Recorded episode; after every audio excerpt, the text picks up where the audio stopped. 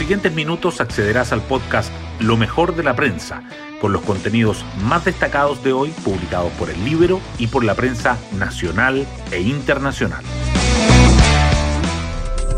Buenos días, soy Magdalena Olea y hoy viernes 18 de junio les contamos que el Congreso vuelve a ser objeto de críticas desde diversos sectores, esta vez por la aprobación a última hora de la ley que establece este lunes 21 de junio como feriado por el Día Nacional de los Pueblos Indígenas. Los cuestionamientos no apuntan al motivo de la conmemoración, sino a la forma improvisada en que se legisló. Mientras tanto, el Ministerio de Salud se reunirá durante esta jornada con expertos, incluido el Colegio Médico, para evaluar posibles cambios al plan paso a paso.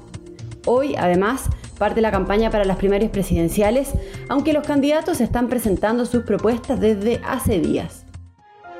Las portadas del día.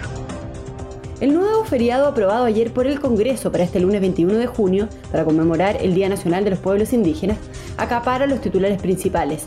El Mercurio dice que la declaración de feriado de forma express causa complicaciones en educación, en salud y en servicios mientras que la tercera agrega que la jornada costará cerca de 150 millones de dólares y le restará hasta un punto al IMASEC de junio. La pandemia también sobresale en las primeras planas.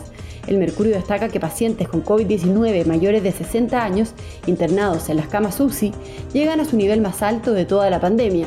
La tercera resalta que el MinSal convoca al Colmed a una reunión para analizar los cambios en el plan paso a paso.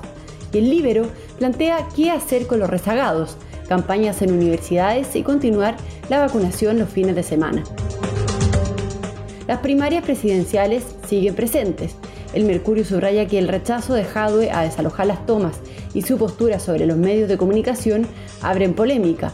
La tercera remarca los ejes de la BIN, ingreso mínimo de 500 mil pesos, gabinete paritario y una nueva fórmula para el CAE.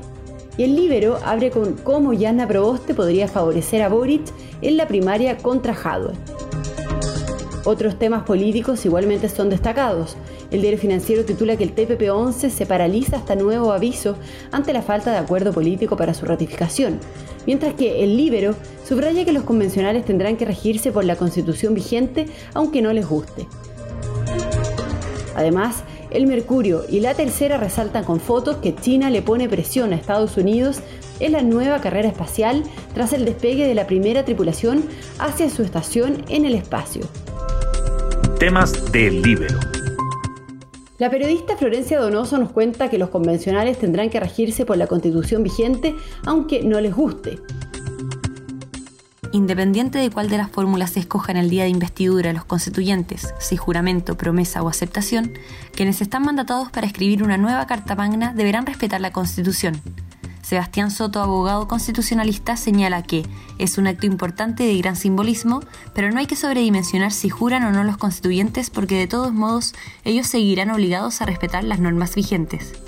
Este domingo el presidente Sebastián Piñera firmará el decreto supremo para convocar la Convención Constitucional. El plazo para que se instale y se realice la primera sesión es de 15 días, por lo que será la primera semana de julio. En el decreto el presidente entregará el día, la hora y el lugar de esta sesión, que será la sede del Congreso de Santiago. Y al vocero de gobierno Jaime Belolio se refirió a la jornada de investidura y declaró que la ceremonia no va a ser comandada ni dirigida por nadie del gobierno ni del Poder Legislativo. Agregó también que se inclinan por el presidente de la Suprema, Guillermo Silva, esto por el prestigio del máximo tribunal y porque juega un rol en la convención. Pueden encontrar esta nota en www.ellibero.cl. Hoy destacamos de la prensa. El Congreso aprueba de forma express la ley para declarar el 21 de junio como el Día Nacional de los Pueblos Originarios. Los diputados despacharon en cinco minutos las tres observaciones del gobierno al proyecto, reponiendo el feriado del 12 de octubre, el encuentro de dos mundos, que la comisión mixta había sido suprimido, y descartando eliminar el 29 de junio, el día de San Pedro y San Pablo, que este año se celebrará el lunes 28. Con esto, junio tendrá dos fines de semana largos consecutivos. Los pueblos originarios valoraron la ley como una señal simbólica. El nuevo feriado le costará a la economía unos 150 millones de dólares y le restará hasta un punto al IMASEC. Los gremios empresariales acusaron de improvisación y criticaron la falta de discusión en torno a este proyecto aprobado por el Congreso. Los expertos calculan que dadas las cuarentenas vigentes, el impacto económico del festivo adicional sería más acotado, pero advierten que es complejo establecer nuevos feriados en medio de la recuperación de la actividad. Tras la noticia, el piso de las proyecciones para el IMASEC de junio bajó de 12 a 11%. Aunque uno de los primeros efectos de la vacunación contra el coronavirus fue la caída de los ingresos a cuidados intensivos de los pacientes de mayor edad, los internados mayores de 60 años han aumentado 30% desde el 20 de mayo y llegan a su nivel más alto de toda la pandemia.